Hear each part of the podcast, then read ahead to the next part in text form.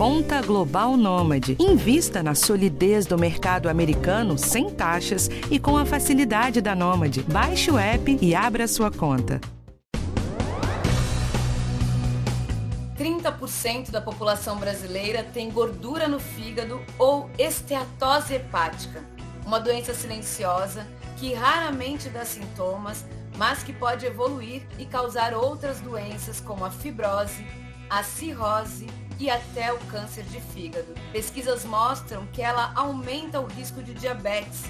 Crianças, adolescentes e pessoas magras também podem ter gordura no fígado.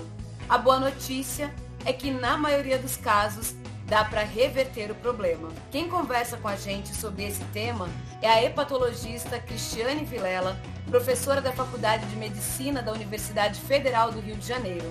Eu sou Valéria Almeida e esse é o podcast do Bem-Estar.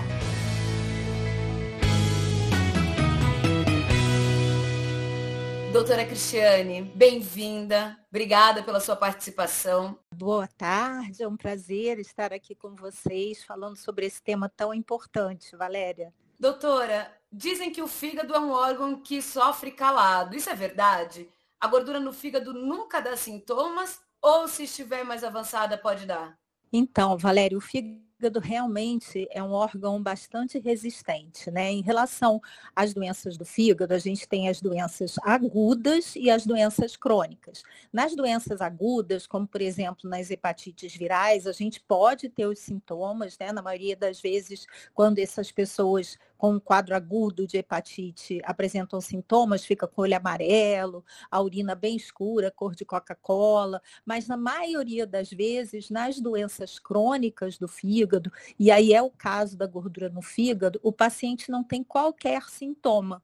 A doença vai evoluindo gradativamente ao longo dos anos, até que essa pessoa pode desenvolver um quadro mais avançado de cirrose, descompensar essa cirrose, e aí sim aparecem os sintomas, quando a doença já está muito avançada e o fígado já esgotou a sua capacidade de resistência e a sua função fica completamente comprometida.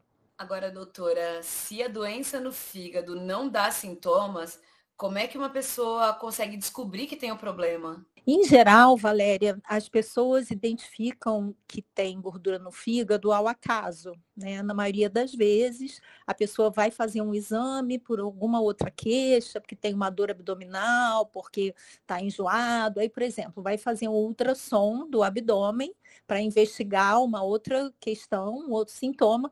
E durante a realização desse ultrassom, quando o médico radiologista faz esse exame, ele identifica a presença de gordura no fígado. E aí é a partir desse momento que se consegue fazer esse diagnóstico da gordura no fígado. Então, assim, a gente não tem sintoma, na maioria das vezes, o diagnóstico é feito por acaso. Que interessante isso. Agora, quais são os exames que a gente pode fazer para ter um diagnóstico e quando as pessoas precisam fazer esse exame? Olha só, em relação ao exame para o diagnóstico da gordura do fígado, o exame que mais é, diagnostica essa doença é a ultrassonografia. As pessoas que devem investigar a presença de gordura de fígado são aquelas pessoas que têm o maior risco de ter a fibrose, a fibrose do fígado, né? Que são cicatrizações que acontecem em decorrência dessa gordura que vai gerando uma inflamação no fígado.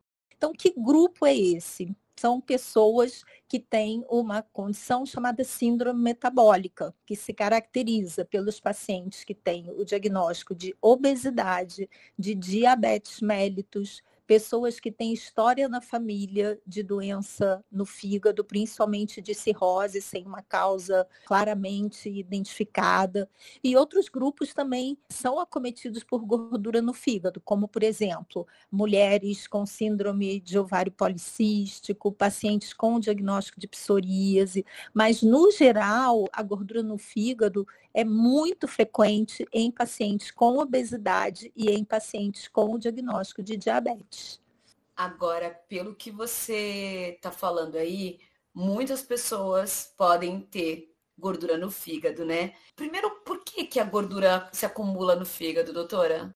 A gordura se acumula no fígado porque a gente tem vários motivos que levam a esse acúmulo da gordura. Um deles é um aumento na produção da insulina pelo nosso corpo por conta de uma inflamação que acontece nas nossas células, tanto as células dos músculos, as células pancreáticas. Você começa a ter uma coisa que a gente chama de resistência à ação da insulina.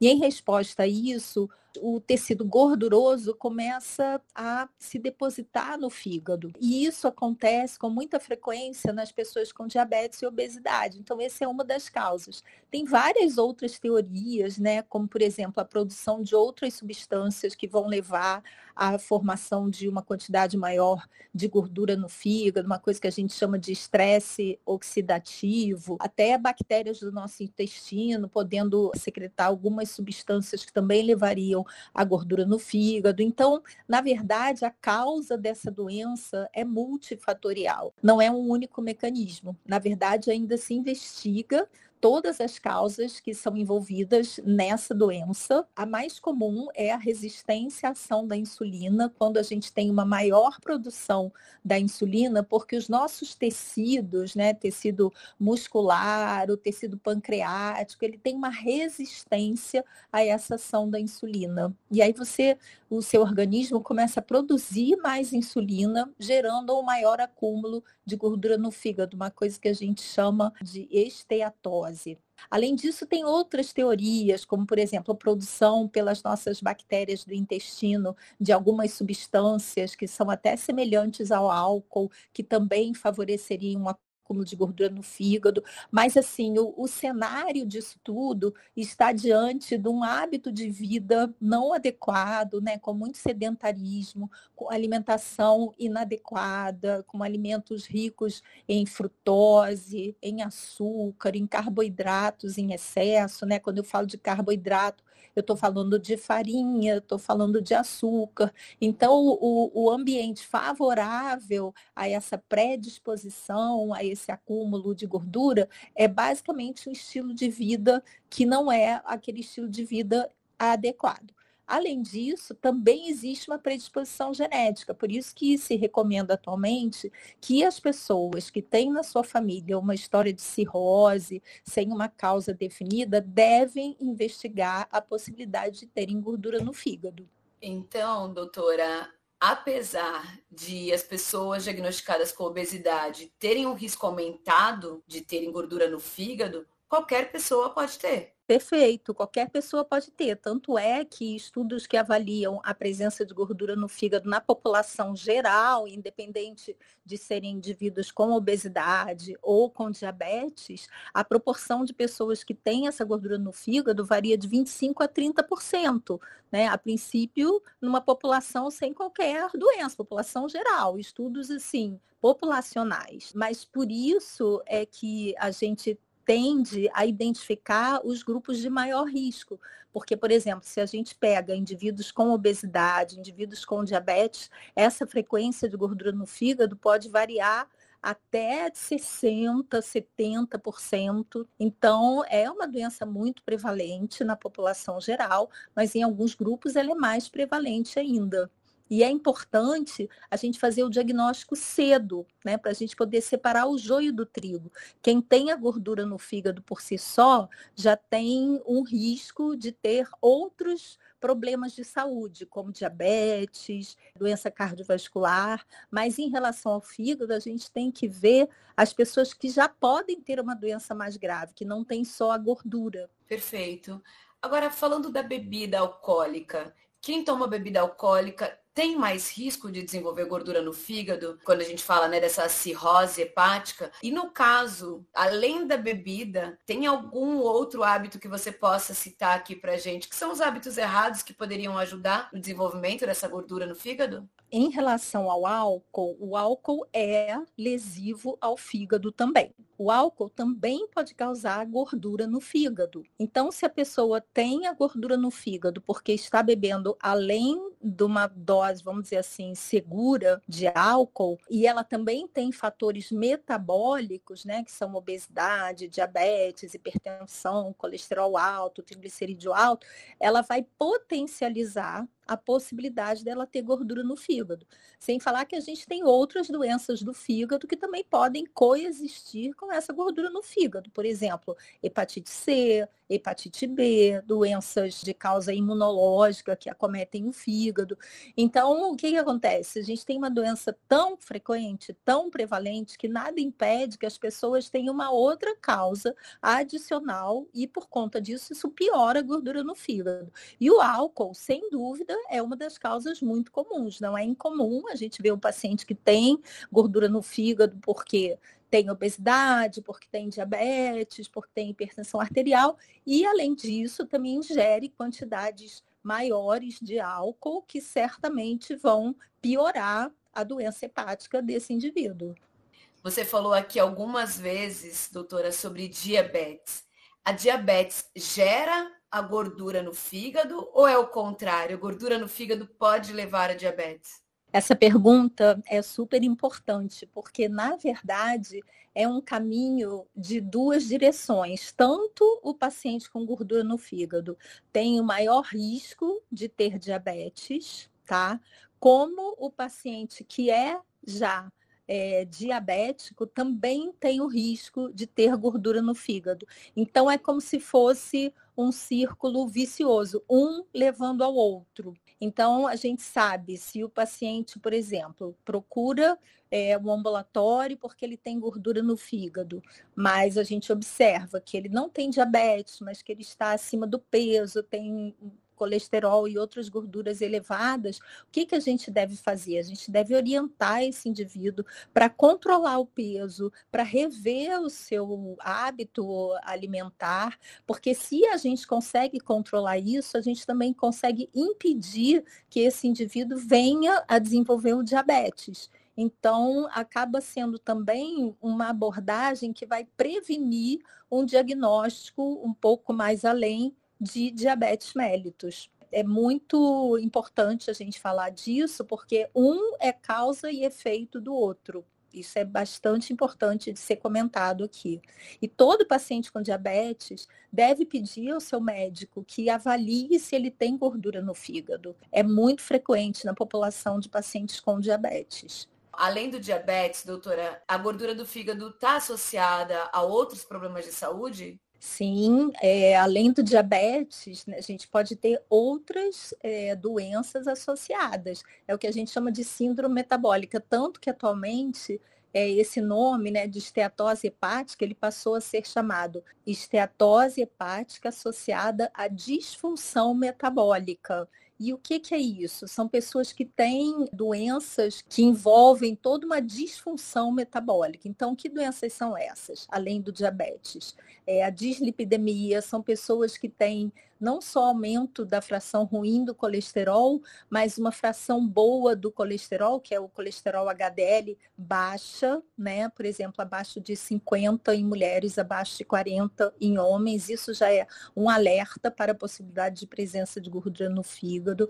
Pessoas que têm hipertensão arterial, pessoas que têm aumento da cintura abdominal, né? Então, lá no comecinho, é, vocês falaram a respeito pessoas magras também podem ter gordura no fígado. Sim, às vezes a pessoa é magra, né? Ela não fecha um critério diagnóstico de obesidade, mas quando você vai medir a circunferência do abdômen dessa pessoa, ela tem uma circunferência abdominal aumentada. Isso a gente chama de obesidade central, né? Uma má distribuição da gordura, que também leva com muita frequência a gordura no fígado. Então, assim, essas são as doenças que mais comumente se associam à presença de gordura no fígado.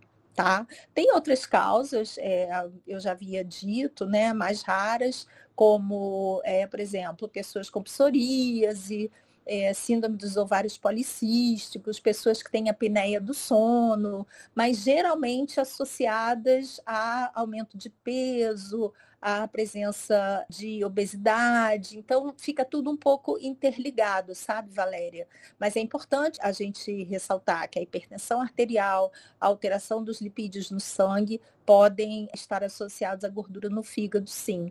Né? Hoje em dia, a gente idealiza uma rede de colaboração em relação às especialidades médicas entre o hepatologista, o cardiologista e o endocrinologista porque são pessoas que vão ver com muita frequência os pacientes que têm um aumento anormal dessa gordura no fígado. Então, todo mundo tem que estar tá olhando de alguma forma para o fígado do doente, assim como nós, hepatologistas, também temos que olhar para o restante do paciente e não só para o fígado dele. Doutora Cristiane, se a pessoa tem o diagnóstico de gordura no fígado, qual é o próximo passo? O que ela precisa fazer para eliminar essa gordura? É possível eliminar, né? É, são duas coisas, né, que a gente tem que focar. Então, assim, se eu tenho um paciente que tem o diagnóstico de esteatose hepática, que é o que a gente está chamando aqui de gordura no fígado, a primeira coisa é a gente saber se esse paciente tem alguma evidência de que, além dessa gordura, ele tem já uma fase mais avançada da doença com a presença de fibrose, que são as cicatrizes anormais, que à medida que vão se acumulando, podem levar a uma cirrose do fígado. Tá? Então, diante desse diagnóstico de esteatose, a segunda pergunta é: além desse paciente ter esteatose, além dele ter gordura no fígado, ele tem algum grau de fibrose? Então, essa é a primeira pergunta que o médico tem que fazer. Bom, a segunda questão é como controlar a gordura no fígado. A maioria dos indivíduos que tem gordura no fígado tem hábitos de vida, né, que a gente chama de estilo de vida, que favorecem esse acúmulo da gordura no fígado. Então a gente tem que re ver a questão da alimentação. Alimentos ricos em carboidrato, alimentos ricos em frutose. A pessoa tem que readaptar a sua alimentação. Primeiro, a pessoa tem que estar focada nisso, né? Bom, qual é a minha meta? Eu quero diminuir essa gordura no fígado, eu quero ficar boa disso. Então, a pessoa tem que mudar os seus hábitos de vida. A gente sabe que isso é difícil, não é da noite para o dia. Então, a pessoa tem que ir lentamente mudando seus hábitos, começar a fazer um pouco mais de exercício, um pouco mais de atividade física. Não precisa virar um atleta, não precisa entrar para academia. Pode ter algumas estratégias de sair do trabalho a ponto que tenha um tempinho mais para caminhar, ou tentar, em vez de usar o elevador, subir alguns lances de escada. E em relação à alimentação, evitar alimentos industrializados. A gente fala assim, vamos descascar mais e desempacotar menos. Então, evitar biscoito, salgadinho de, de saquinho, suco de fruta de caixa, porque isso tem muito, é, muita frutose, muito adoçante, e isso com certeza vai piorar a gordura no fígado. Então, é uma questão de mudar o estilo de vida. A gente falando assim parece que é uma coisa simples, não é. Mas o que é importante falar é que até o momento não existe uma medicação específica para tratar a gordura no fígado. Né? Não tem fórmula, não tem chá de erva, nada disso funciona, e além de tudo ainda pode causar um prejuízo grave para o fígado. Então, a gente tem uma proposta de uma medida de baixo custo, né? Porque caminhar, fazer um pouquinho mais de atividade física não custa caro e a gente tentar usar uma alimentação mais saudável também é bastante interessante, sem comprar remédio, sem gastar dinheiro com medicação, com fórmula, que não vão resolver esse problema. Interessante que você trouxe a questão do medicamento, né? Mas em alguns uhum. casos as pessoas recebem a orientação de tomar remédio. Então eu queria entender em que casos são esses e são remédios para quê se eles não são diretamente para eliminar essa gordura do fígado geralmente, esse paciente que chega para você com doença do fígado, com a gordura no fígado, ele não tem só gordura no fígado. Ele tem diabetes, ele é um paciente que pode ser obeso, tem o colesterol aumentado, por exemplo. Então, é fundamental que você controle essas doenças, né? E aí, se for o caso, com medicação. Isso vai ficar a critério do médico. As doenças que cursam com a esteatose hepática, uma medicação específica para gordura no fígado, a gente ainda não tem. Tem mais de 300 substâncias sendo investigadas, principalmente para pacientes que já têm doença avançada, para que a gente tenha um benefício para o fígado. É possível que no futuro a gente tenha aprovação de medicações que tratam diabetes, que tratam obesidade e que também tratam o fígado de forma indireta. Por enquanto, a gente ainda não tem essas medicações. A gente espera que no futuro a gente disponha delas. Então, dessa forma, a gente tem que estar bem atento para olhar esses pacientes como um paciente por completo, um paciente que tem diabetes, que tem obesidade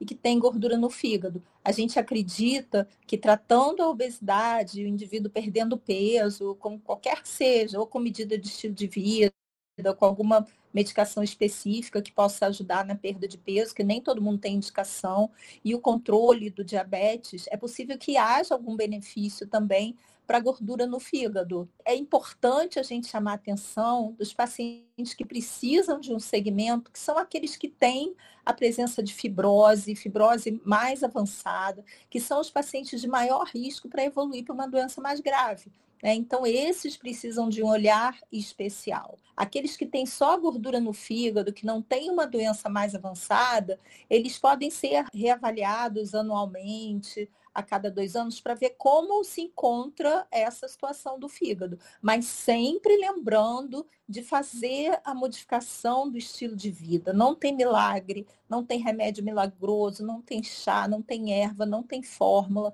nada disso funciona e ainda pode fazer mal para o seu fígado. Então é importante que você mude um pouquinho o foco em relação àquilo que você está usando para se alimentar e em relação à atividade física. É importante se mexer. Se você passa o dia sentado, no final do dia levanta, faz um alongamento, tenta fazer uma atividade física que te dê prazer, mesmo que seja um pouquinho. Ah, eu só tenho 15 minutos. Faz 15 minutos, não faz mal. Qualquer coisa é melhor do que ficar parado. E você falou aí dos chás os chás milagrosos, não tem chá milagroso. Doutora, muita gente compartilha chás, histórias de chás, anúncios de chás, como uma solução para esse problema. Eles não adiantam? Não, não, não tem nenhuma evidência que chá, né, seja chá caseiro, chá industrializado, tem um termo assim que é, eu acho muito perigoso, que fala ah, vai derreter a gordura. Isso não existe. Seria bom até se existisse, mas isso não é real. Né? Você pode tomar o chá, comprar o seu chá no mercado, de preferência chá industrializado, porque é gostoso, porque você gosta de tomar chá, mas não para tratar uma doença. O que a gente sabe atualmente é que, por exemplo, o café, e aí tem que ser, no caso, café sem açúcar, sem adoçante, o café é benéfico para o fígado. Então, tome seu café, né, sem açúcar, quantas xícaras você gostar de beber, né? E o chá, como prazer, você também pode tomar, mas não como um remédio, né? Você vai ali no quintal, pega umas folhas de chá, coloca isso para ferver. Isso é perigoso, né? Isso pode levar a uma hepatite aguda causada por ervas, por folhas que a gente não conhece a propriedade adequada. E aí, é, se você usa uma substância, seja um chá de erva caseira, que foi feito ali de forma artesanal, ou uma fórmula prescrita com substâncias que também fazem mal ao fígado, a pessoa pode precisar de um transplante de fígado de forma urgente, porque ela está correndo risco de vida. O que acontece se a pessoa tem a gordura e não trata, doutora?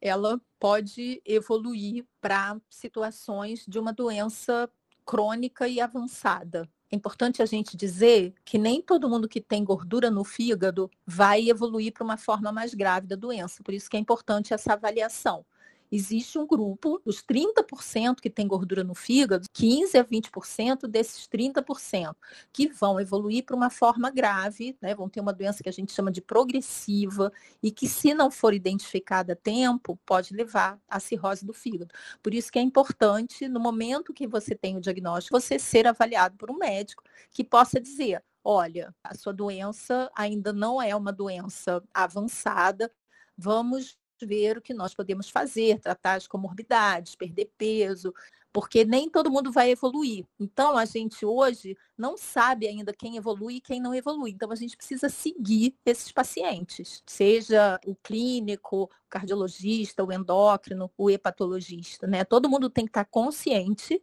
da existência dessa doença para poder monitorar esse paciente. E o paciente tem que estar consciente de que se ele conseguir mudar o estilo de vida dele, ele vai melhorar. Se ele perde entre 5% e 10% do peso, ele consegue reverter essa gordura no fígado.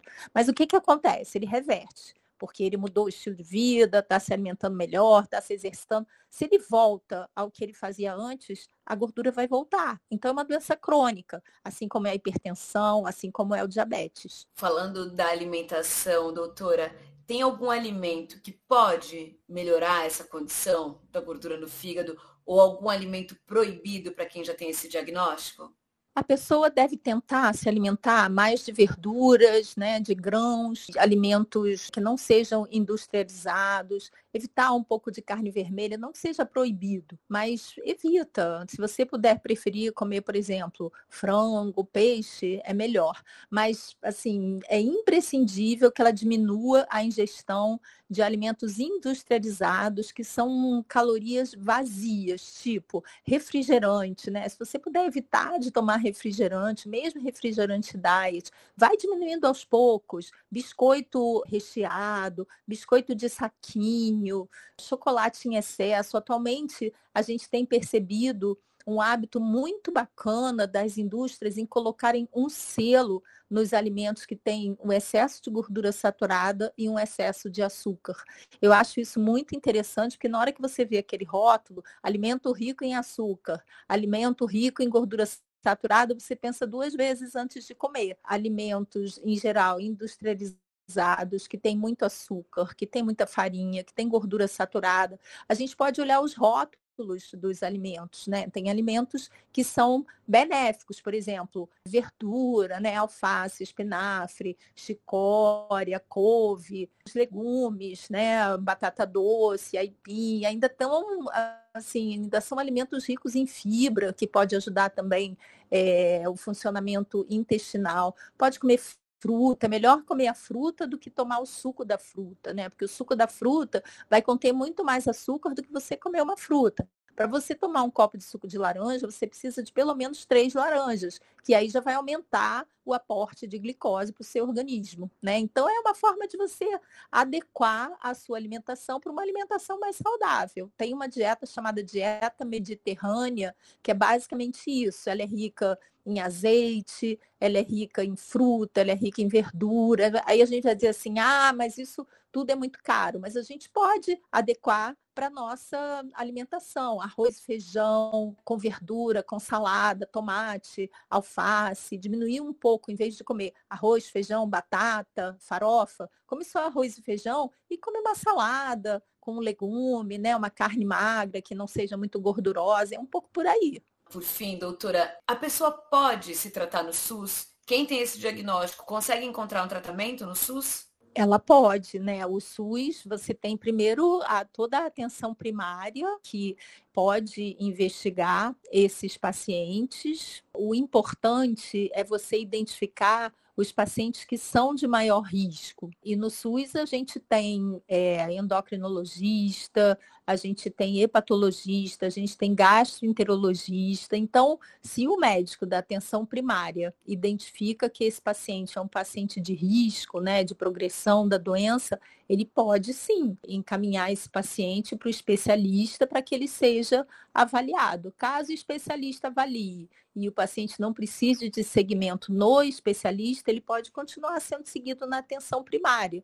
A gente tem insistido é, em campanhas que chamem atenção para o diagnóstico né, da gordura do fígado e como ela pode ser uma doença progressiva. Isso é importante que a gente tenha, antes de mais nada, o conhecimento tanto da população em geral, como da população médica para essa doença, porque assim todo mundo junto consegue pensar nela, fazer o diagnóstico e separar o joio do trigo. O que é o joio e o trigo? Né? São aqueles que têm só a gordura no fígado, que não vão precisar de um especialista Eles podem basicamente ter uma orientação nutricional, começar a fazer uma atividade física, e aqueles que têm sim uma doença mais grave do fígado, que aí vão precisar do especialista. Doutora Cristiane, muito obrigada pelos esclarecimentos, por essa conversa tão produtiva, com tanta informação. Eu tenho certeza de que isso vai fazer a diferença na vida de muita gente. Muito obrigada. Muito obrigada. Também fiquei muito feliz em poder falar aqui sobre essa doença tão frequente que vem junto com outras doenças igualmente frequentes e a gente espera que a gente consiga contribuir para que as pessoas estejam atentas e dispostas a mudar. Tá bom? Muito obrigada, Valéria. Foi um prazer. Prazer todo meu. Você acabou de ouvir o podcast do Bem-Estar, com produção de Adriana Soderi, edição de Natália Marques, direção e roteiro de Karina Dorigo, assistência de direção e gravação Renato Faustino e apresentação minha. Sou Valéria Almeida. Se você gostou, compartilhe. É informação útil para sua saúde. Até mais!